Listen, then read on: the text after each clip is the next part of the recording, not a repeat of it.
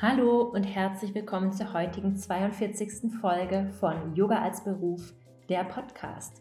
Ich bin Antonia, Yogalehrerin und Yogamentorin und heiße dich hier ganz herzlich willkommen in meinem kleinen Podcast, in dem es jede Woche ein spannendes Interview oder eine Solo-Episode gibt und alles rund um das Thema für deinen Yoga-Business-Aufbau. Ganz egal, ob du noch in der Yoga-Ausbildung steckst oder mit dem Gedanken spielst, sie schon beendet hast oder schon viel unterrichtet hast, du wirst hier garantiert etwas finden, was deinen Yoga-Business-Aufbau voranbringt. Heute habe ich eine besondere Gästin eingeladen, mit der ich schon wirklich lange über dieses Podcast-Interview spreche. Und zwar ist das Christine Raab. Wir sprechen über ihren Yoga-Business-Aufbau, über Yoga und Krebs. Wir sprechen über ihr Yoga-Studio, ihren Werdegang und so viel mehr. Sie ist wirklich eine absolut inspirierende Frau und sie hat wirklich schon viel gemacht, viel gestartet und ich denke, du kannst total viel von ihr lernen und wirst inspiriert sein. Und bevor es losgeht, möchte ich dich noch einladen zur Warteliste für den Yoga Business Basics Online-Kurs. Der nächste Online-Kurs startet nämlich am 7. Januar und die Warteliste geht bis Anfang Dezember dann startet der Verkauf. Wenn du dich auf die Warteliste einträgst für den Yoga Business Basics Online-Kurs, dann hast du den exklusiven Zugang zu unseren zwei Boni für diesen Kurs, nämlich einmal einen Workshop mit Franzi Stieber von Finanzen für Franzi, die du auch schon aus der Podcast-Folge 40 kennst, und einmal den Podcast 37 mit Miriam Lorch reinhören. Dort erfährst du was über Business Mindset. Und sie wird im Zusatz-Bonus-Workshop für den Yoga Business Basics Online-Kurs nochmal über Mindset für Selbstständige sprechen. Also das ist wirklich die volle Power ähm, zusätzlich zu den sechs Modulen und den sechs QAs, die du dann auch noch mit mir hast, denke ich, hast du die perfekte Grundlage für deinen Yoga-Business-Aufbau und kannst richtig steil gehen mit deinen Ideen. Wir sprechen im Online-Kurs über, wie man wirklich startet und gründet, das Warum, die Zielgruppe, wie man sie findet, die Nische und das Angebot. Wir sprechen über Marketing, über Social Media, über die verschiedenen Tools, über Automatisierungen, über Webseiten. Wir plaudern aus dem Nähkästchen, wir sprechen darüber, wie man Yoga-Jobs findet, wie man Dinge plant und so weiter und so fort. Wirklich alles rund um den Yoga-Lehrberuf wird in diesem Online-Kurs abgedeckt und ich würde mich total freuen, wenn du dich auf der Warteliste einträgst. Den Link findest du hier in den Show Notes. Und jetzt wünsche ich dir ganz viel Freude mit dem Interview mit Christine Raab. Hallo Christine, herzlich willkommen im Podcast Yoga als Beruf. Ich freue mich sehr, dass du heute da bist, um mit uns über Yoga und Krebs und deinen Werdegang und dein Business zu sprechen. Vielen Dank für die Einladung. Ich freue mich mega. Ich habe ja eben schon gesagt, ne, es ist so toll, wenn man jetzt endlich mal ähm, zusammenfindet und sich ja schon so lange gefühlt kennt online und jetzt mhm. ist ist der Tag da. Also äh, hallo an alle, die zuhören. ja, Christine und ich sind schon total lange Insta-Buddies und folgen uns und haben auch schon lange darüber gesprochen, dass dieses Interview mal stattfinden sollte. Und deswegen ist es total schön, dass es heute klappt. Ich habe gleich mal eine Frage an dich zum Einstieg. Und zwar, was tust du in deiner Yoga-Praxis oder auch ansonsten so regelmäßig für dein Wohlbefinden? Gute Frage. Für mich ist das Körperliche tatsächlich inzwischen wieder ein, ein wichtiger Teil für mich. Während meiner Yogalehrerausbildung ist es immer mal weiter in den Hintergrund gerückt oder es war gefühlt das, was mir am wenigsten wichtig war, ja. Und die ganze Philosophie, das ganze Drumherum, die yogischen Schriften lesen und so war mir alles irgendwie sehr wichtig und hat mir auch sehr gut geholfen. Aber ich finde tatsächlich, dass die Asana-Praxis auch was sehr Wertvolles mhm. sein kann oder was sehr wertvolles ist letztendlich, weil es mir immer hilft, aus dem Kopf zu gehen.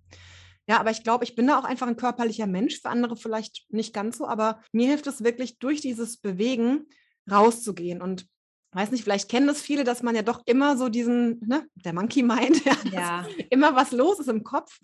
Und egal wie hibbelig und wie viel bei mir gerade los ist, wenn ich in die Yogastunde gehe oder wenn ich selber unterrichte oder wenn ich das für mich so mache, sobald man auf der Matte ist und anfängt wirklich zu praktizieren, dann ist irgendwann die Stunde rum und du denkst, huch, jetzt hast du ja mal eine Stunde gar nicht gedacht. Und das finde ich ist so mhm. das, das Wertvollste, ja. Aber ansonsten liebe ich auch Atmung und Mantren und eigentlich drum und dran und alles. Aber ich glaube, so wirklich über dieses körperliche Bewegen und Tun in Kombi mit der Atmung, das hilft mir so am meisten, irgendwie bei mir zu sein und den ganzen Rest abzuschalten. Hm, schön, danke fürs Teilen. Erzähl doch mal ein bisschen, wer du bist, dein Werdegang, was ist dein Business heute? Mhm. Also Christine Raab ist mein Name. Ähm, ich komme hier aus dem Rhein-Main-Gebiet und bin jetzt gerade Ende 30. Ich bin jetzt tatsächlich in diesem Jahr, wir haben jetzt 2021 und im Dezember bin ich mehr oder weniger offiziell schon seit zehn Jahren selbstständig. Allerdings mit ganz viel verschiedenen Richtungswechseln und Umpositionierungen. Das macht es manchmal ein bisschen schwierig, habe ich das Gefühl. Ähm, also würde ich heute noch mal neu starten, dann äh, wäre ich da natürlich, ist ja logisch, man hat ja dann die Erfahrung, ne, sehr viel strukturierter und orientierter und so. Und irgendwie bin ich damals so ein bisschen äh, ganz zufällig da reingestolpert, weil ich war in meinem allerersten Job Erzieherin, also staatlich anerkannte Erzieherin, fünfjährige Ausbildung hier in Bayern und so und habe dann auch einige Jahre in dem Beruf gearbeitet und habe schon immer mich weitergebildet und fortgebildet und hatte da schon immer irgendwie Interesse, noch mehr zu lernen. Und dann war ich auch Gesundheitserzieherin zum Beispiel und Natur- und Waldpädagogin, war im Waldkindergarten mhm. und so und war aber damals in meiner Anstellung nicht mehr so glücklich. Ich war dann als Leitung angestellt in einem Waldkindergarten und es war irgendwie ziemlich kompliziert alles und bin dann so mehr oder weniger spontan in die Selbstständigkeit gestartet. Ich hatte zu dem Zeitpunkt auch eine Lomi Lomi Nui Massage Ausbildung mal gemacht und habe da auch was gehabt, was, was sehr mir war, ist auch so körperlich, ja, also ist auch wieder dieses Körperliche dabei. Und habe auch schon immer so einen Hang gehabt zu diesen ganzen Heute sagt man ja spirituell, früher in meiner Zeit, ja, so in den 90ern, war das noch Esoterik, ist ja heute irgendwie das Böse, ja. Aber wirklich so in diesen Themen mit Astrologie und auch mit irgendwie Heilarbeit und so weiter. Also, das waren alles Themen, die schon da waren, auch äh, gesundheitliche Themen, Heilkräuter, Hexen waren ein ganz großes Thema für mich als Teenager. Also diese weisen Frauen und Frauenkreise, also all die Sachen, die heute eigentlich so voll im Trend und modern sind, waren für mich in meiner Teenagerzeit da nur war ich eben so allein auf weiter Flur. Ja, wenn du hier ja. so auf dem Dorf, im katholischen Dorf aufwächst, ne, dann ist das irgendwie alles, du bist irgendwie immer der Außenseiter, ja. Und ich war echt dann so, ein, so Gothic-mäßig unterwegs und so. Also egal, ich schweife ab, ja. Cool. Ähm, und bin dann so in die Selbstständigkeit gestartet, eigentlich mit diesem, okay, machst halt jetzt diese Lomi-Massagen, Plus, ich habe dann noch Schwimmkurse für Kinder unterrichtet, weil ich auch bis zur Teenagerzeit wirklich in der Wasserwacht war. Also im, im Rest von Deutschland ist es, glaube ich, ähm, der DLRG, also dieses Rettungsschwimmen. Ne? Ah, Bayern Wasserwacht, ist Wasserwacht vom Roten Kreuz. Genau, ja, ja. Ich habe ja in meinem letzten, also vor meiner Selbstständigkeit auch als ja beim Roten Kreuz als Referentin gearbeitet für Katastrophenschutz. Ja. Also habe ich auch die Wasserwacht betreut. Mhm. Ja, sehr cool. genau, ich war eine von denen, weißt du, so Baywatch-mäßig. Ne? Ja, ja. die sind auf jeden Fall die coolsten. genau. Und ähm, habe dann eben als ich dann eben nicht mehr als Erzieherin gearbeitet habe und auch eigentlich erstmal nicht mehr wollte, aber trotzdem halt geguckt, okay, was gibt es denn da für Sachen und bin dann da eben auf so eine Schwimmschule gestoßen mhm. und dachte, das ist eigentlich voll cool, weil ich halt schon immer geschwommen bin, das auch sehr geliebt habe, auch zu dem Zeitpunkt wirklich wieder selber regelmäßig dreimal die Woche schwimmen war und so. Und mit Kindern natürlich auch gut konnte, ja. Und dann dachte ich auch, komm, das wäre doch irgendwie auch ganz cool, so noch nebenbei in der Selbstständigkeit zu machen. Und so war mhm. quasi mein Einstieg. Also wirklich mit Massagen, mit Kinderbetreuung im weitesten Sinne, also Schwimmkurse und auch Kinderbetreuung auf Events. Und drittes Standbein damals war dann, kam dann dazu Make-up, weil ich dann eine Ausbildung zum Make-up-Artist gemacht habe, weil mein damaliger Freund, jetzt Mann, hobbymäßig fotografiert hat und es dann irgendwie auch cool war, da ein bisschen künstlerisch kreativer zu sein. Und das, das war sozusagen mein Einstieg in die Selbstständigkeit. Also auch damals schon nicht so wow. straight eine Sache, sondern ne, so, wir machen mal diese verschiedenen Dinge und habe dann wirklich äh, im Laufe der Zeit eben auch eine eigene Schwimmschule gehabt, weil es da bei dieser Schwimmschule da mit meinen Hochzeits-Make-up, Styling, Brautstyling-Terminen kollidiert ist und habe dann eine eigene Schwimmschule gehabt und so. Und habe das dann alles so locker flockig, äh, munter, fröhlich gemacht, bis dann ähm, im November 2014, also im Grunde gerade so nach zwei, drei Jahren mehr oder weniger in dieser Zeit, dann die Diagnose Brustkrebs so ganz spontan mein Leben gekreuzt hat, ja, so aus dem Nichts raus. Also keine Anzeichen, kein Unwohlsein, sondern einfach ganz zufällig so ein Knubbel in der Brust entdeckt und ähm, bin damals dann zu Frauenärztin und dachte für mich so, ach, das ist bestimmt eine Zyste, die kann ich dann irgendwie so in den Weihnachtsferien, ne, wenn meine Schwimmkurse gerade zu Ende sind und so, dann kann ich das mal kurz rausschneiden lassen, dann kann ich im neuen Jahr wieder gut mit den Kursen weitermachen, ja, hätte mir so schön in den Zeitplan gepasst. Mhm. War aber halt nicht so, ne? Also war dann tatsächlich Brustkrebs und äh, ne, hieß dann, wir müssen sofort mit der Therapie anfangen. Ja, was denn für eine Therapie? Ja, Chemotherapie. Also all dieses, oh. wo man überhaupt nichts anfangen kann, ja. ja. Und ich war da echt so, ich habe das irgendwie alles gar nicht gecheckt in dem Moment. Und als sie dann sagte Chemotherapie, hatte ich so dieses Bild vor meinem inneren Auge, ja, mit irgendwelchen klatzköpfigen Menschen und dieses Wissen, dass ich da jetzt einer von diesen Menschen bin. Ja, das war total strange mhm. irgendwie. Und das war aber auch im Grunde so der, ähm, natürlich auch der Beginn einer großen Veränderung, ne, was ja mhm. also ganz normal ist, ja, dass bei irgendwelchen, ich sag mal, Krankheitsdiagnosen, die vielleicht über eine Erkältung oder so hinausgehen, also irgendwelche größeren, schwierigeren Krankheiten oder Krisen allgemein. Ja, ich finde immer, es muss gar nicht diese große Krankheit sein, wie jetzt Krebs oder so. Das ist ja wirklich in vielen Köpfen so Worst die, Case irgendwie. Ja, ne? ja, die große Lebensveränderung auf jeden also, Fall. Also so Spoiler jetzt irgendwie sechs Jahre danach. Ähm, es ist natürlich schon so ein heftiges Ding, aber es ist jetzt auch nicht also ist kein Todesurteil, ja, sagen wir es mal so, mhm. weil ich bin ja auch noch da. Ne? das, ist, das kann, kann auch trotzdem anders sein, aber eine Krise kann ja auch wirklich einfach schon sein, spontane Trennung oder spontaner Jobverlust oder für manche vielleicht auch Schwangerschaften oder so. Ja, das ist zwar immer ein mhm. blöder Vergleich, sowas eigentlich Negatives mit sowas eigentlich Positivem zu verbinden, aber diese Veränderung, die halt dadurch das Leben ja. einnimmt. Ne? Das ist halt im Grunde das, das, was hinten rauskommt von dem Veränderungsprozess, ist, glaube ich, ziemlich ähnlich, ja. Und ich hatte aber zu dem damaligen Zeitpunkt schon einen Schwimmlehrer gesucht und auch geplant einzustellen, der dann eigentlich so nach und nach die Kurse hat übernehmen sollen. Und der war dann wirklich, also meine Rettung. Der hat dann mehr oder weniger sofort alle Kurse übernommen und hat dann wirklich, ich glaube, auch zwei Jahre lang das für mich gemacht. Also wirklich, ähm, ja, wirklich ein Geschenk, ne? sodass ich in der mhm. Zeit dann in dieser ganzen Therapiezeit krankgeschrieben war, weil ich auch wirklich tatsächlich nicht arbeiten konnte, also keine Stylings, kein Make-up, keine Massagen, kein gar nichts. Und der aber eben angestellt meine ganzen Schwimmkurse eben noch über, ich glaube, zwei oder sogar drei Jahre dann noch weitergemacht hat, bis der mit seinem ähm, Studium fertig war.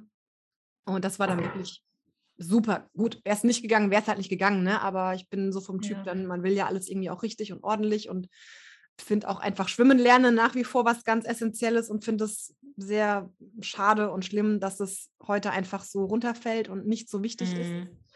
Von daher war das dann schon sehr gut, dass es ging. Und genau so, so kam das, ne, dass ich dann da irgendwie mit 32 ähm, die Diagnose Brustkrebs bekommen habe und dann eben diese komplette Chemotherapie und Bestrahlung und brusterhaltende OP und so weiter und es dann irgendwie fast ein Jahr gedauert hat mit Reha und mit allem drum und dran, bis ich dann wieder angefangen habe zu arbeiten, weil du als Selbstständiger kein, du hast keine Wiedereingliederung in deinen, zu deinem Arbeitgeber, weißt du, du kannst mhm. nicht stundenweise anfangen. Du bist entweder halt wieder komplett in the game oder halt nicht, ne? Und das war dann eben ein, okay, solange ich mich noch nicht fit genug fühle, das zu machen, mache ich es halt nicht, ne? Und mhm.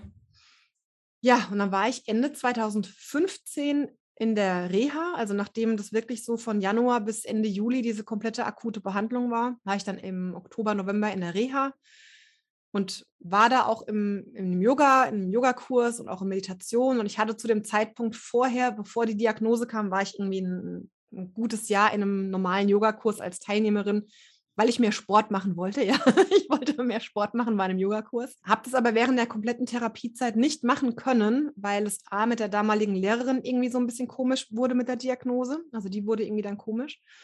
Und ich hätte es aber auch einfach nicht geschafft, zeitlich und körperlich und dann immunsystemmäßig und so. Also es war alles nicht möglich. Ne? Und bin dann nach der akuten Therapie, habe ich mir dann einen neuen Kurs gesucht bei uns im Ort und war da dann auch ein paar Mal, bis ich eben dann in die Reha bin und habe dann in der Reha eben auch Yoga und Meditation gemacht.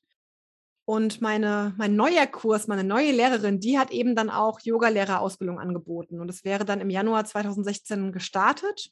Und dann saß ich wirklich in dieser, in dieser Reha und hatte in der Meditation diese Erkenntnis, du willst diese Ausbildung machen.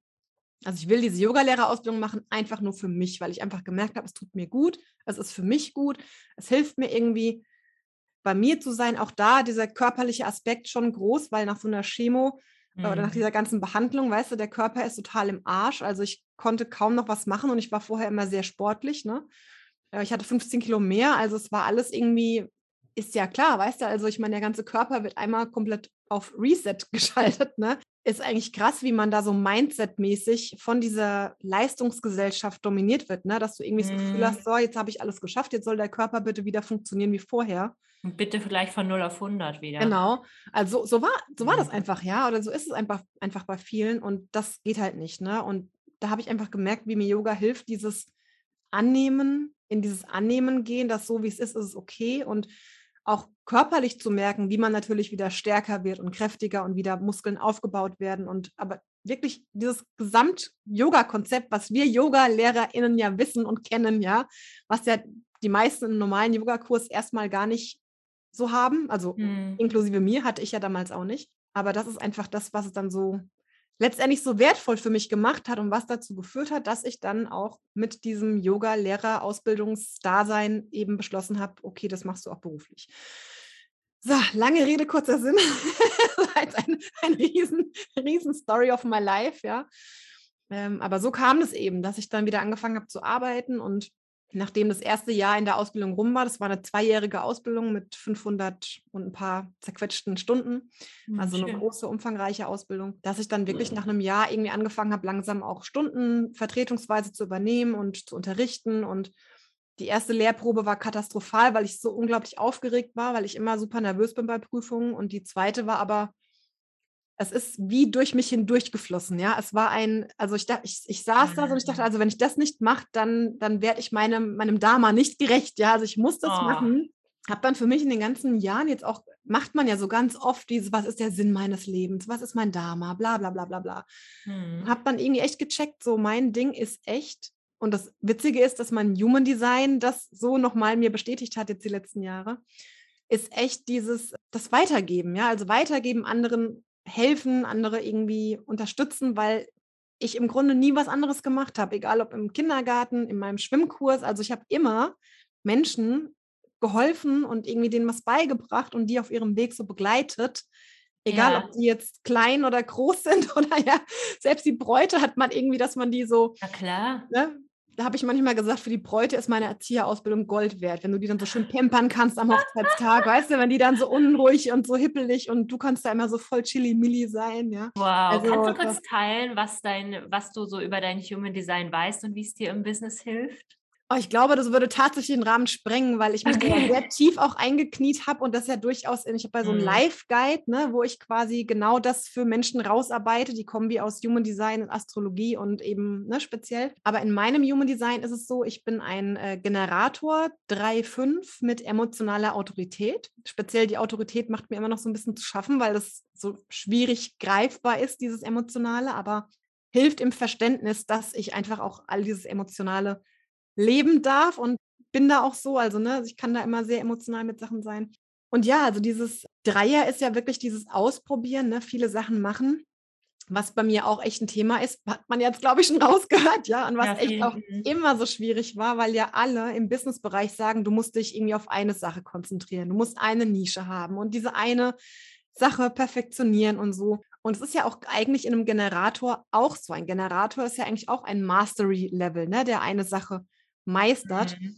Und da ist es auch gar nicht so einfach, trotzdem mit dieser Dreierlinie das so konform zu kriegen, zu sagen, okay, ich, ich, mhm. ich kann alles ausprobieren und ich bin auch so vielseitig und ich habe das bei mir im Chart auch noch an anderen Stellen einfach drin ähm, und trotzdem auch dieses Mastery erreichen. Und für mich, ich habe es jetzt so definiert, dass meine, meine Meisterschaft eben darin besteht, das unter einen Hut zu kriegen. Ne? Also dieses ich sage mal so ganzheitliche Gesundheit und bodenständige Spiritualität. das sind so okay, ja, alles, ja. was da so drunter fällt, ne? egal ob jetzt Yoga oder Astrologie oder ich bin so Kneip-Gesundheitserzieherin, also all diese Dinge, mhm. auch aus meiner Erzieherausbildung letztendlich, weißt du, was du da weißt von Pädagogik, Psychologie, das Ganze, wie Gruppen funktionieren, wie du didaktisch Sachen beibringst und so, also alles, was ich ja irgendwie gelernt habe, fügt sich da ja doch wieder drunter. Ne? Und ja, das ist dann, das dann irgendwie macht es nochmal ganz anders und hilft einem wirklich sehr, ja. Oder in meinem Design ähm, sind sehr viele Ich habe recht viele Zentren definiert. Also da ist, sind auch die, die Motoren alle definiert. Da ist viel Power, da ist viel Kraft und viel Schmackes. Und es muss auch irgendwie raus. Oder ich habe diesen 28, 38, das ist von der Wurzel zur Milz rüber, diesen Kanal definiert, also so ein Kämpferkanal. Oder habe auch so ein bisschen die, die Provokationstore drin und so. Und das hilft mir einfach zu verstehen, dass es normal ist, so wie ich bin. Ja, also ich bin kein, ja. kein Liebmädchen, was da immer nur in der Ecke rumsteht und irgendwie einen Knicks macht oder so, ne? Sondern ich, ich sag, was ich denke. Mir sagen ja Leute ganz oft, das ist toll, du bist so authentisch und so. Und ich denke mir, ja gut, so what, so bin ich halt. Also was soll mhm. da jetzt mhm. so, so besonders dran sein, weil es für mich einfach normal ist, so zu sein, ja, weil ich gar nicht die Klappe halten könnte, wenn mir irgendwas wichtig ist. Ne? Und das war witzigerweise in der Schule schon so, ich, ich bin, ich, ich stehe eigentlich nicht gerne im Mittelpunkt. Ne? Wenn so in der Schulzeit, wenn man sich meldet und alle gucken und man hat Angst, was falsch zu machen und so, mache ich alles nicht gerne. Ne? Aber ich bin so eine, die dann so zwischen reinquäkt mit Sachen, die von Menschen irgendwie als frech empfunden werden, also in meiner Kindheit, ne? wo dann Lehrer der Meinung sind, auch dies aber frech. Und ich mir immer dachte, das war doch jetzt gar nicht frech, das war doch einfach nur so, hab's doch gar nicht böse gemeint eigentlich. Mhm. Und Menschen empfinden mich dann irgendwie als ja, frech oder ach, das, das darf man doch so nicht sagen, das, das macht man doch nicht. Und ich denke mir immer so, hä, ich habe doch das eigentlich gar nicht, yeah. ne, war doch jetzt irgendwie gar nichts Böses dabei. Ich habe es doch einfach nur mir so rausgeplatzt irgendwie. Also ich kann gar nichts dazu, dass das so rausfällt irgendwie. Es ist ne? ja auch das große Geschenk vom Human Design eigentlich, dass man einfach versteht, dass die Dinge, die man so ganz instinktiv macht, wie man sich verhält, dass sie einfach so angelegt sind, ja. dass sie einfach ja. unsere Natur sind und wo eben auch die Geschenke darin liegen, in den Dingen, genau. die vielleicht nicht immer von außen sofort anerkannt werden. Also das auch als wertvoll zu empfinden, weißt du, für mich ja. war das ja immer so dieses, okay, du bist dann irgendwie frech und du musst dich zurückhalten und du musst eigentlich dich anpassen und ich war halt nie angepasst, weißt du, ich war irgendwie erst so ein Gothiker, ich hatte schwarz gefärbte Haare und so einen Hasenfellmantel aus dem Second-Hand-Laden an als Teenager, ne? und da war ich Kelly Family Fan, ja, also ich war nie so diese angepasste, aber ich wollte eigentlich immer gern so sein, aber ich mhm. war halt nicht so, weißt du, also es hätte mich nicht erfüllt oder glücklich gemacht, so zu sein. Ne? Mhm. Und heute zu sehen, dass es wertvoll ist, diese Dinge auch so auszusprechen, ne? das ist ja, ich glaube, da haben wir sehr viel gemeinsam in der Hinsicht, ne? auch die unbequemen Sachen zu sagen, auch auf mhm. Instagram, mhm. weißt du, das, das zu sagen, was man eigentlich nicht sagen darf. Ne? Mhm. Und wo man sagt, ey, da muss man aber drüber reden, über Politik und über alles, ja. wie die Sachen so laufen, weißt du, du kannst nicht irgendwie dieses, ach, wir sind alle Licht und Liebe und rosa ja, ich kann gar nicht im Raum stehen ja. lassen, wenn da irgendwas ja. ist. Ich kann das auch nicht gut sein lassen dann. Ja, ja. Ja, ja also, und das ist, das braucht es irgendwie ja auch, dass da einer sagt, ey, jetzt fresse da vorne, da muss jetzt aber mal was passieren. Ja. Das braucht es irgendwie auch und also so, in dem Fall hat mir eben Human Design das für mich eigentlich alles verdeutlicht. Und das ist, glaube ich, auch das Geschenk da drin, gar nicht zu sagen, aha, so bin ich also spannend. Ich wusste die letzten 30, 40 Jahre nicht, dass ich so bin und jetzt weiß ich es auf einmal. Das nicht, ja, sondern man ist, wie man ist, aber man bekommt die Erklärung dafür, warum man so ist hm. und vor allem die Erlaubnis, dass es richtig so ist und dass du so sein darfst. Ja, weißt du? das ist echt das große Geschenk daran. Und wie äußert sich das jetzt in deinem Business? Du bist jetzt ja ein großer Ausprobiertyp, ne? Drei Fünfer. Hm. Ja, erzähl doch mal ein bisschen, wie, wie, du hast ja nicht nur ein Angebot, ist ja auch typisch. Was hast du da alles so zu bieten? Oder es was ist, machst du heute ja. in deiner Arbeit? Es ist manchmal wirklich ein bisschen schwierig, weil ich glaube, es wäre tatsächlich einfacher, wenn ich mich einfach an diesen Weg halten würde. Ja, so mach eine Nische, mach diese eine Sache und ne, dann da perfektioniere dich und so. Und ich habe das schon so oft ausprobiert. Ja, ich habe es wirklich schon oft ausprobiert. Und es geht eine Zeit lang gut. Und dann denke ich, oh, nee, will ich aber nicht mehr. Ich mache doch auch dies und das und jenes und alles toll und ist alles wichtig. Ja, also eher so wie ein MG eigentlich im, im Human Design, theoretisch. Ne? Aber dadurch, dass mhm. bei mir eben diese Dreierlinie so mit drin ist, ähm, passt es auch ganz gut.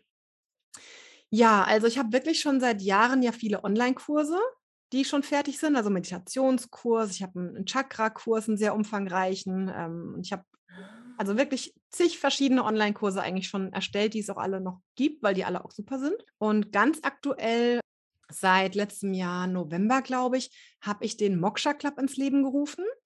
Moksha ist auch der Name von meinem Studio hier. Ne? Wir haben letztes Jahr ja Haus gebaut mit eigenem Yoga-Studio und Moksha ist eben der Studioname. Moksha aus dem Sanskrit steht ja so für diese Befreiung und die Freiheit. Und ähm, Freiheit ist so eines meiner ganz wichtigen Themen und irgendwie Werte und auch schon immer so gewesen. Und ich finde es so schön, dass dieser Gedanke, also speziell von dem Studio und dann auch von meinem Moksha Club eben letztendlich, dass es mir darum geht, dass jeder Mensch dadurch die Möglichkeit haben soll, in seine persönliche und individuelle Freiheit zu gelangen. Also weißt du, dass man mhm. für sich lernen kann, wie kann ich so leben, wie ich bin und mich frei darin fühlen und weg von diesem, ja, so muss man es machen oder nur so ist es richtig, weil es gibt eben kein, das ist die einzige Wahrheit. Ja, es ist ist immer deine eigene Wahrheit und so, wie es für dich irgendwie richtig ist. Und das ist ja in vielen Fällen auch einfach okay. Ne? Und ähm, der Moksha Club ist eben eine Membership, also sprich, man kann sich einfach online anmelden, kann dann im Monatsabo dabei sein, kann aber auch jeden Monat kündigen. Also auch da alles schön flexibel, sich nicht irgendwie für die nächsten fünf Jahre festlegen oder so. Und dann hat man einmal im Monat eine Live-Yoga-Praxis mit mir die immer an die aktuellen Energien angepasst ist, weil das ja auch so ein Thema von mir, dieses Ganze um uns herum mit reinzubringen. Ne? Also sprich, die Praxis ist immer angepasst an den aktuellen Mondstand, in welchem Sternzeichen steht der Mond gerade, was bringt es für Qualitäten mit sich. Dann ist es eben mhm. körperlich und auch energetisch danach ausgerichtet, plus auch eben alles, was noch drumherum ist, ne? irgendwelche Special-Konstellationen von Planeten oder irgendwelche übergeordneten Themen, die gerade dran sind, ja. Also wirklich dieses für sich selber das auch zu verstehen, weil ich auch dann Dinge dazu erkläre und es hilft einfach sehr dabei zu verstehen, warum vielleicht was gerade so ist, wie es ist. Also das ist so das eine.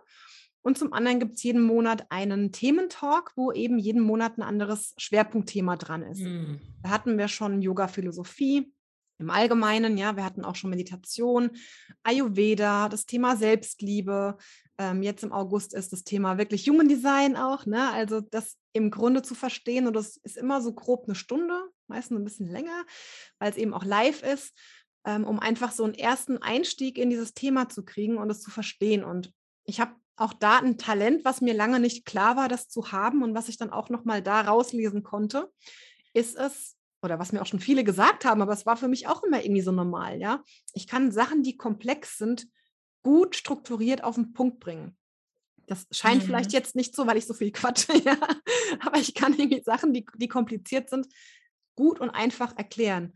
Und ich mag das auch nicht, wenn so ewig lang um Sachen rumgelabert wird, weil du kannst ja alles unnötig aufbauschen und ich bin da eher mhm. so, ey, jetzt komm auf den Punkt, ja, so zack, ne, so ist das.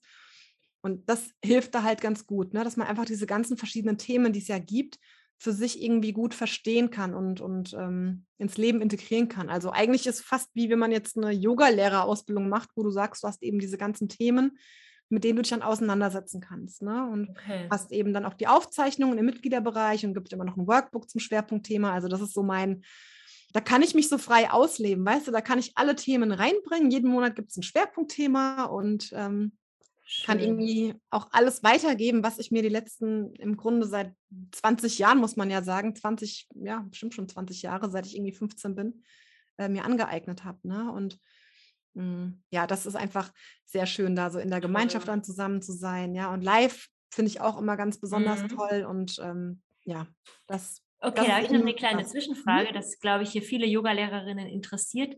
Wie generierst du denn deine Mitglieder und Mitgliederinnen für deinen Moksha Club?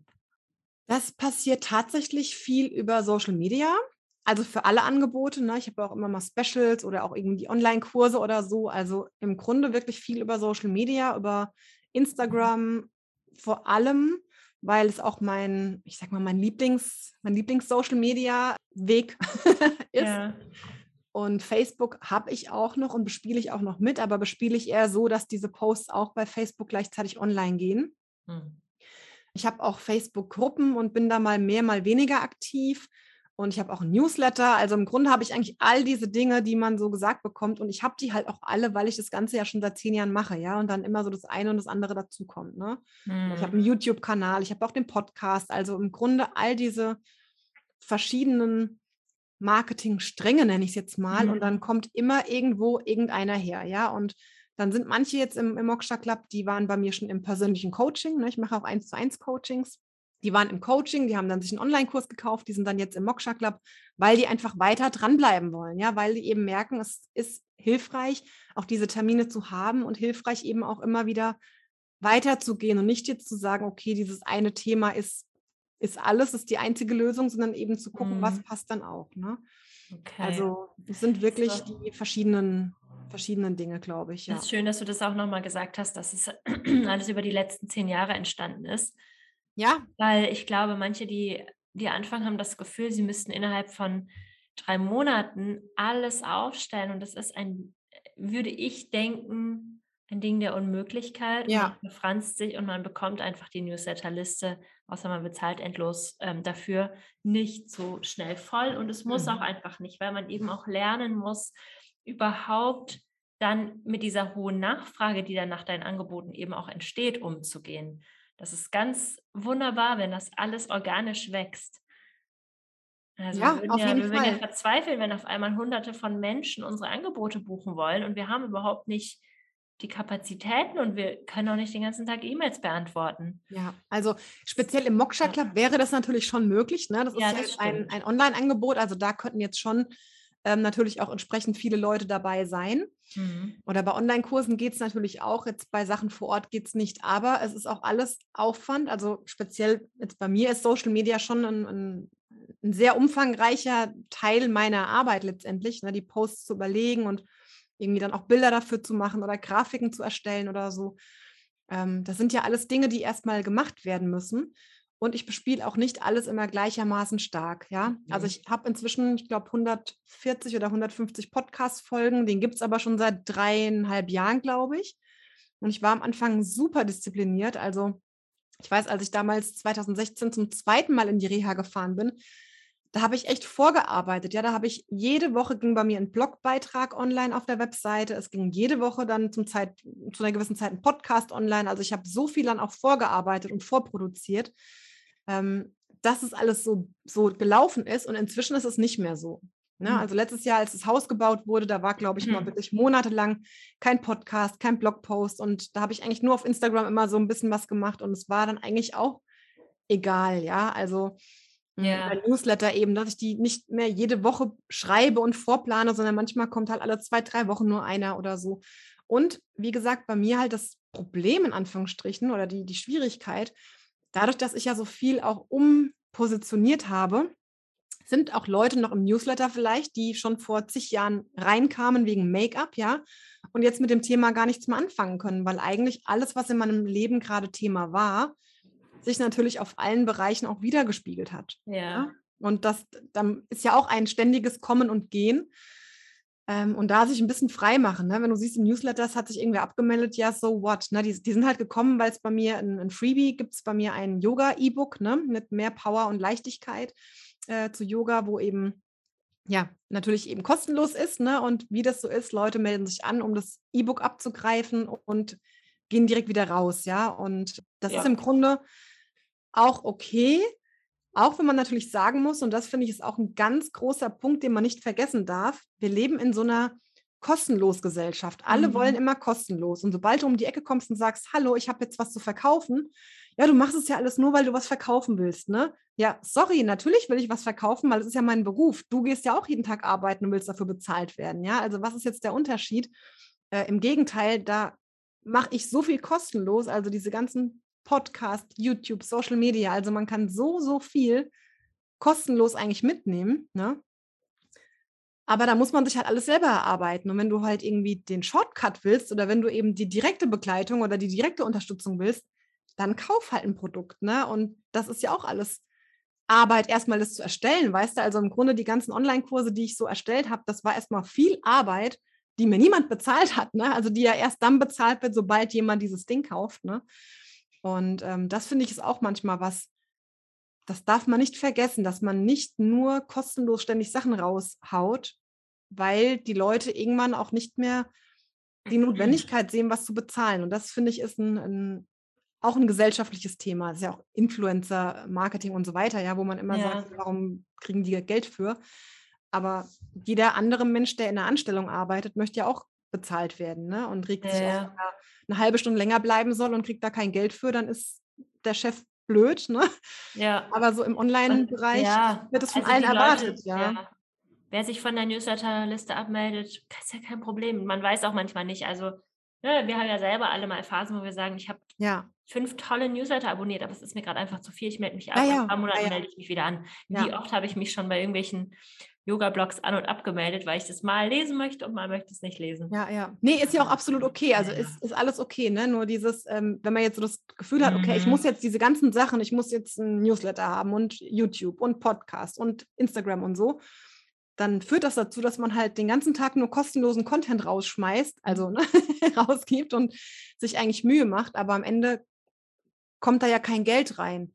Ja. Ja, und egal wie hingebungsvoll du das alles machst, wenn du nachher kein Geld mit verdienst, dann wirst du es entweder nie hauptberuflich machen können oder wirst halt auch nie, ähm, also wenn, wenn, dein, wenn deine Gedanken sich ja nur noch darum drehen müssen, wie du die nächste Miete zahlen kannst, kannst du keine gute Yogastunde mehr geben, ja. Ja. Ja, deswegen, da darf man auch bei seinen kostenlosen Angeboten nicht vergessen, zwischendurch Ja. mal über seine Angebote zu sprechen, weil Ja, man schafft sich auch eine eigene Plattform. Wenn die Leute ständig auf deinem Blog sind, dann ähm, kann man das auch mal einblenden, was man so für Ja. ein Angebot hat. Und im Podcast darf man auch über seine eigenen Angebote sprechen. Auf jeden Ja. Fall. Und dann, ne, das muss man ja auch nicht so ganz ähm, strikt trennen, weil das ist eben, ja. ja, das ist eben auch ein Marketingkanal. Und erzähl doch noch mal ein bisschen, hast du auch ein Angebot mittlerweile zu Yoga und Krebs? Genau. Hat das, genau, Ja, wie ist das, das- dann eingeflossen? Das hat sich dann ergeben auch in der Yogalehrerausbildung, als ich im zweiten Jahr nochmal eben auf Reha war, 2016, und da eben ja auch das gemacht habe und dann wirklich dachte, oh, wäre ja eigentlich voll cool. Und als ich zurückkam, witzigerweise meine Lehrerin mich angesprochen hat, ob wir mal so ein Angebot machen wollen. Also so ist es Mhm. damals ins Rollen geraten. Und das habe ich dann gemacht und habe wirklich auch vor Ort Kurse angeboten, speziell für Brustkrebspatientinnen, weil ich da eben ja selber Erfahrung hatte und jetzt mich nicht kompetent gefühlt habe, alle anderen Krebsarten irgendwie mit einzubeziehen. Und es war im Grunde auch schön. Das Problem war aber da, das war halt auch ein bisschen dörflich. Also jetzt nicht irgendwie Berlin, Frankfurt, Hamburg oder so, ja, sondern es war eben eher so hier im kleinen dörflichen Bereich. Du hast nicht so diese Menge an Menschen, auch gerade auf dem Dorf noch ein bisschen Vorurteile überhaupt zu so einem Thema oder vielleicht auch städtisch, keine Ahnung, ist ja so ein allgemeines Tabuthema noch. Und du hast natürlich immer das Ding, dass dann die Frauen da sind, wenn es ihnen gut geht, aber während der Behandlung es eben auch manchmal nicht gut geht oder die irgendwann danach auch wieder anfangen zu arbeiten. Also es ist immer so ein Kommen und Gehen. Und das war dann ein bisschen schwierig, auch wieder finanziell, weil ich musste ja auch den Raum damals zahlen. Ich musste ja Raummiete zahlen. Ne? Und wenn ich das nur mache und nicht mal meine Kosten gedeckt habe, dann ist halt auch wieder schwierig, wenn du es hauptberuflich machst. Mhm.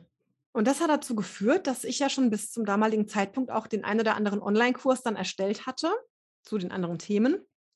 Und dann dachte, ah Mensch, du machst einfach einen, einen Online-Kurs speziell Yoga und Krebs, weil das eigentlich viel besser ist, ja. Weil die Ja. Leute müssen nicht wohin gehen, also sprich dieses Problem mit dem Immunsystem, was ja jetzt vielleicht durch diese ganze Mhm. Corona-Geschichte manche nachvollziehen können, dass es dann schwierig sein kann, hast du nicht mehr, sondern du kannst zu Hause bleiben, du kannst einfach das zu Hause machen und kannst auch das jederzeit machen, so wie dir das gerade gut geht. Und habe dann eben dann einen eigenen Online-Kurs erstellt. Ja. Mit kleinen Modulen, also nicht ähm, irgendwie jetzt 10 mal 90 Minuten oder so, sondern wirklich in kleinen Module, so 20 Minuten, 30 Minuten, die man sich dann ganz individuell zusammenfügen kann weil es einem einfach unterschiedlich geht. Ne? Wenn es dir gerade gut geht, kannst du sagen, ich mache die Anfangsentspannung und die Pranayama und ich mache irgendwie ein oder zwei von den Asana-Sequenzen und Schlussentspannung, Meditation und so weiter und habe halt so eine große Praxis. Oder ich sage einfach, nee, heute geht mir es nicht so gut, aber ich höre mir wenigstens die Meditation an oder ich mache Ah, eine ja, Atemübung. okay. Ne? Oder ich mache irgendwie heute gezielt nur die Übungen, um die Narben zu dehnen oder sowas. Ne? Also du hast halt dadurch eben Ja. diesen großen Vorteil, ja. Und jetzt mache ich es aktuell gerade so, dass ich zu bestimmten Zeiten im Jahr, also jetzt ab Oktober wieder, wenn der Kurs dann wieder so gelauncht wird, dass ich dann nochmal Live-Yoga-Sessions mit dazu einbaue. Aktuell jetzt so sechs Stück werden es jetzt diesmal sein, damit man trotzdem nochmal so eine Live-Komponente hat. Und da bin ich aber immer noch ein bisschen am Hin und Her überlegen, wie ich es am besten mache. Ne? Weil eigentlich hatte ich den Kurs immer im, im ganzjährigen Verkauf, Ja. weil ich ja der Meinung bin, du bekommst die Diagnose und es wäre gut, dann direkt den Kurs haben zu können. Aber das Problem ist halt auch da wieder, über Lounge verkaufst du einfach auch besser, ne? wenn du irgendwie gezielte Lounge-Phasen hast. Ne? Und Ja. das teste ich jetzt eben gerade aus, ob das besser geht. Und da muss ich noch mal so ein bisschen einfach hin und her probieren, was ich dann auch selber am besten finde, weil auch da, nur weil man es halt so macht, ne, heißt ja nicht, dass ich das auch am besten so finde und so. Das probiere ich gerade aus. Aber mein Wunsch wäre wirklich, es gibt jedes Jahr 500.000 Krebsdiagnosen in Deutschland. Davon sind Wirklich? ungefähr 70.000 Brustkrebsdiagnosen. Also es gibt jedes Jahr ungefähr 70.000 Brustkrebsdiagnosen in Deutschland, allein in Deutschland, ja. Ja. Also im Grunde statistisch gesehen jede achte Frau. Mhm. Ne? Ganz statistisch gesehen erkrankt jeder, jede zweite Person, glaube ich, im Laufe des ganzen Lebens an Krebs. Wobei die meisten Diagnosen, ich sage mal statistisch gesehen, ist das Durchschnittsalter bei der ersten Diagnose ähm, Anfang 70. Also ich glaube so Ende 60, Anfang 70. Ne? Also ich war mit 32 natürlich was ganz anderes. Ne? Und ich habe dann immer für mich gedacht, es gibt diese 70.000 Brustkrebsdiagnosen, weil ich am Anfang wirklich auch natürlich mich nur auf Brustkrebs da spezialisiert habe, weil ich ja nicht so irgendwie den Rest nicht so Ahnung hatte. Ja. Habe aber jetzt auch speziell nochmal so eine Yoga- und Krebs-Weiterbildung gemacht, ne, damit ich einfach auch nochmal zu den restlichen äh, Krebsarten da ein bisschen mehr Bescheid weiß. Und habe halt für mich immer so rechenexempelmäßig gesagt, wenn jetzt bei 70.000 Brustkrebsdiagnosen ich ein Prozent erreichen würde, dann wären es 700 Frauen. Und das war eigentlich so mein großes Ziel oder ist nach wie vor mein, mein Ziel zu sagen, also ich würde gerne schauen, dass irgendwie 700 Frauen jedes Jahr diesen Kurs finden und sich kaufen und einfach da diese Begleitung haben, ne? weil Ja.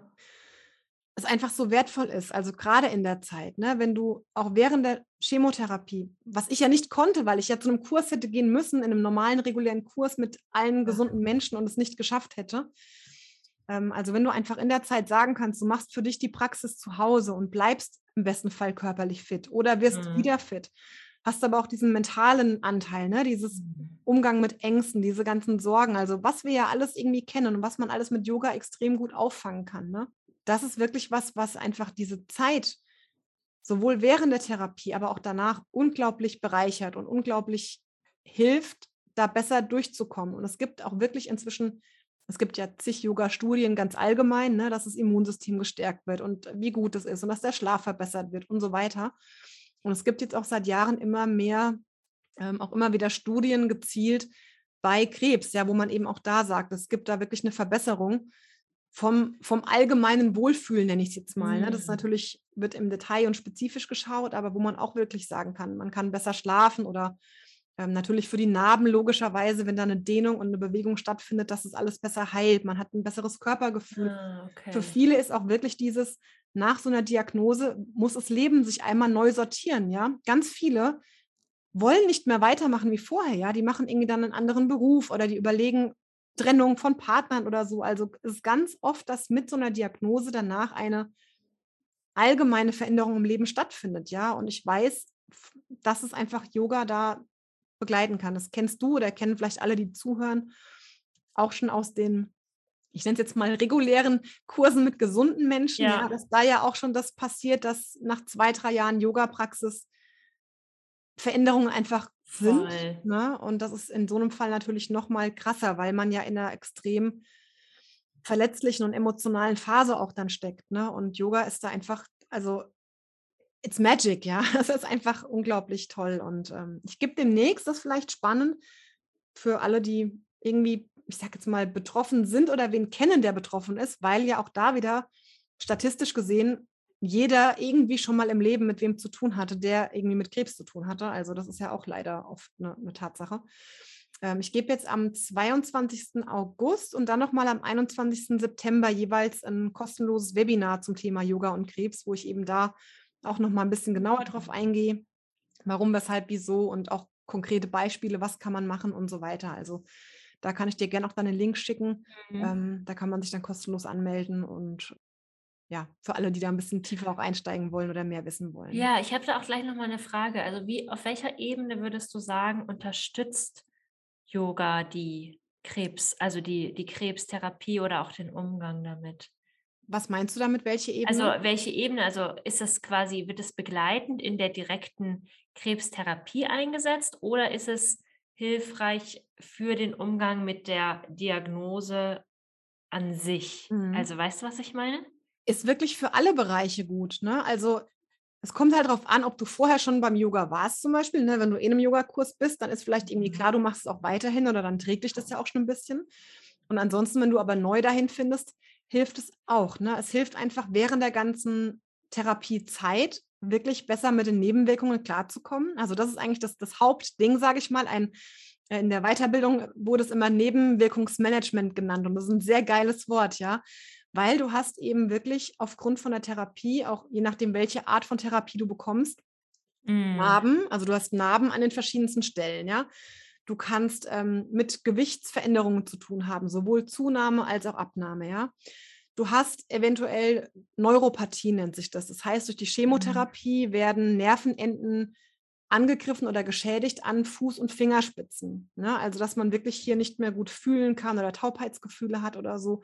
Das kannst du einfach dann stärken. Ja?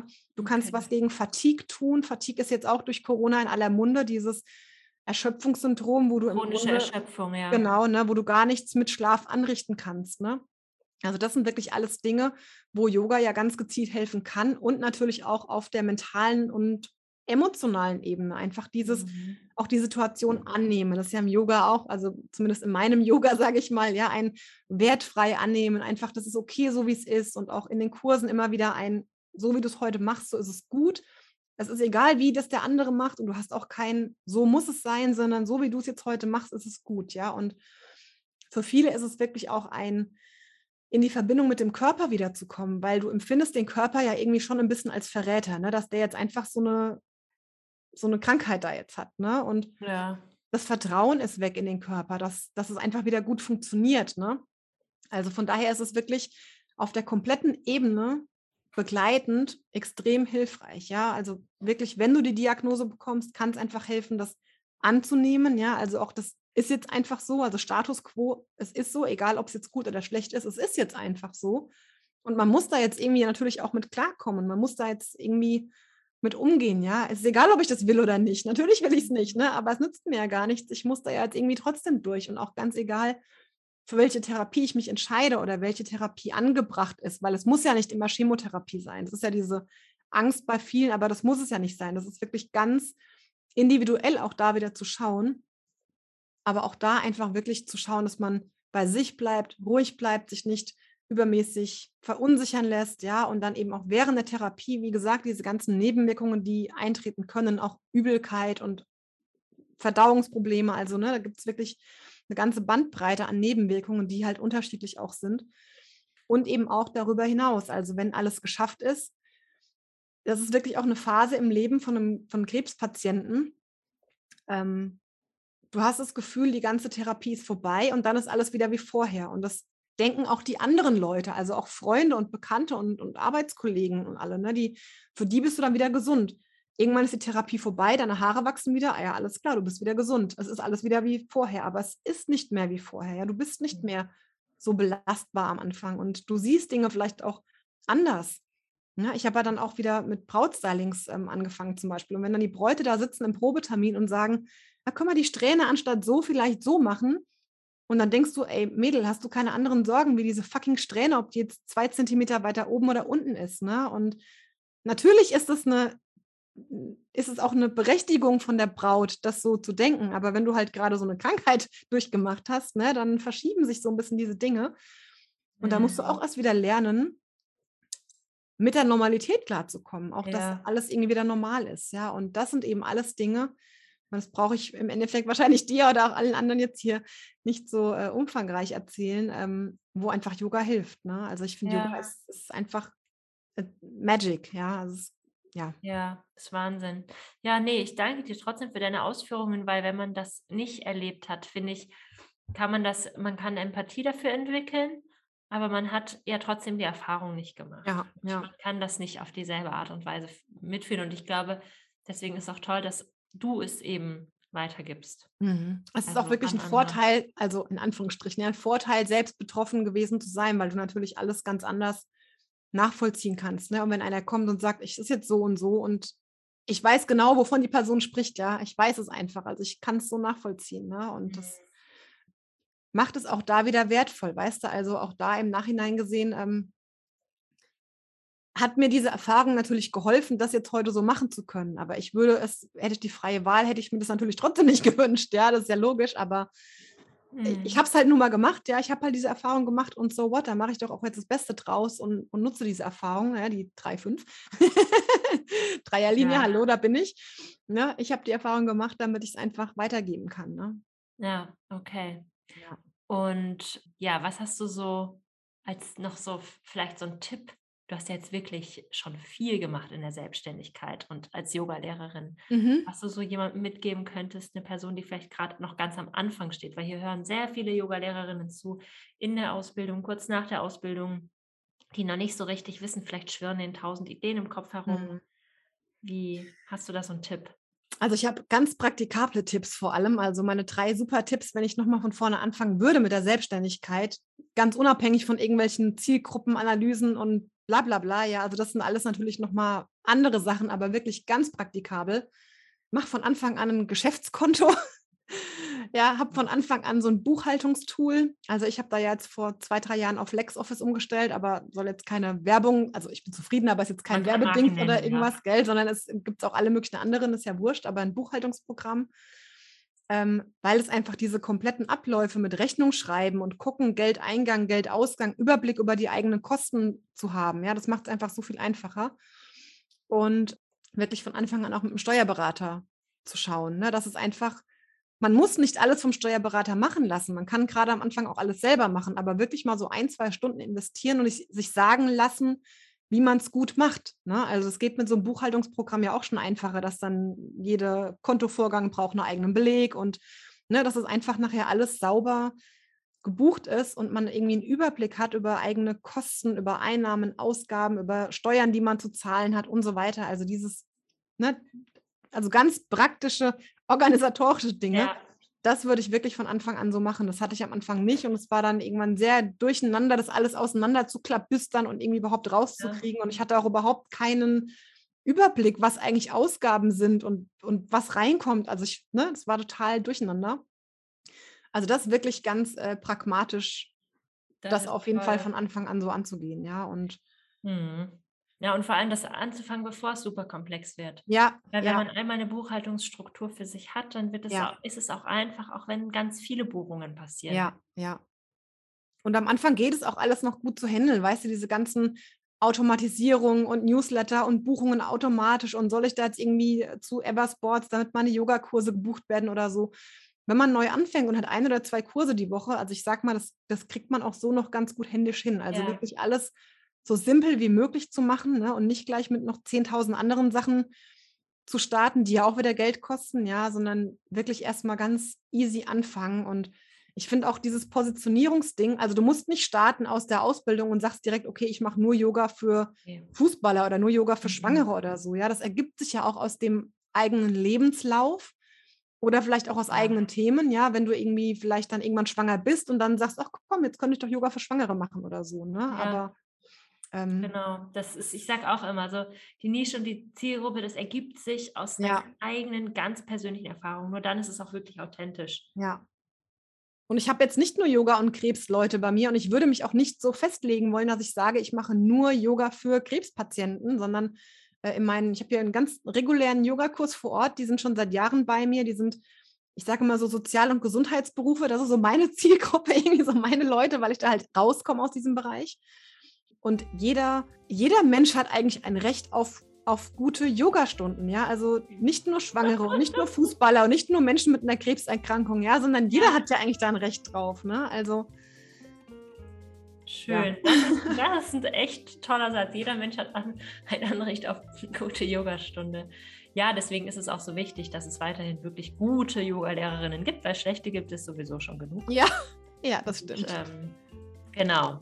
Ja, schön. Ich danke dir für wirklich so, so, so viel wertvollen Input. Ich kann mir gar nicht vorstellen, wie die Leute da draußen mitschreiben werden beim Zuhören. Echt, ich danke dir von Herzen für dieses tolle Interview. Danke dir. Danke, danke, dass ich äh, das alles teilen darf. Ja.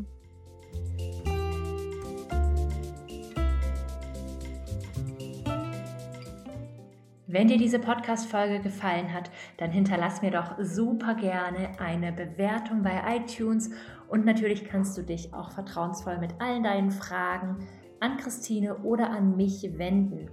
Und wenn du dich jetzt für den Yoga Business Basics Online-Kurs interessierst, dann trag dich auch total gerne über den Link in den Show Notes noch für die Warteliste ein und sicher dir somit die zwei Wartelisten-Bonus-Workshops, die es dann im Frühjahr geben wird. Ich freue mich so, dass aus dem Kurs ein 12-Wochen-Kurs geworden ist und denke, es ist absolut sinnvoll, das wirklich als Grundlage für den eigenen Yoga-Business-Aufbau zu nutzen. Und damit wünsche ich dir bis zum nächsten Freitag eine gute Woche und bis dann, deine Antonia.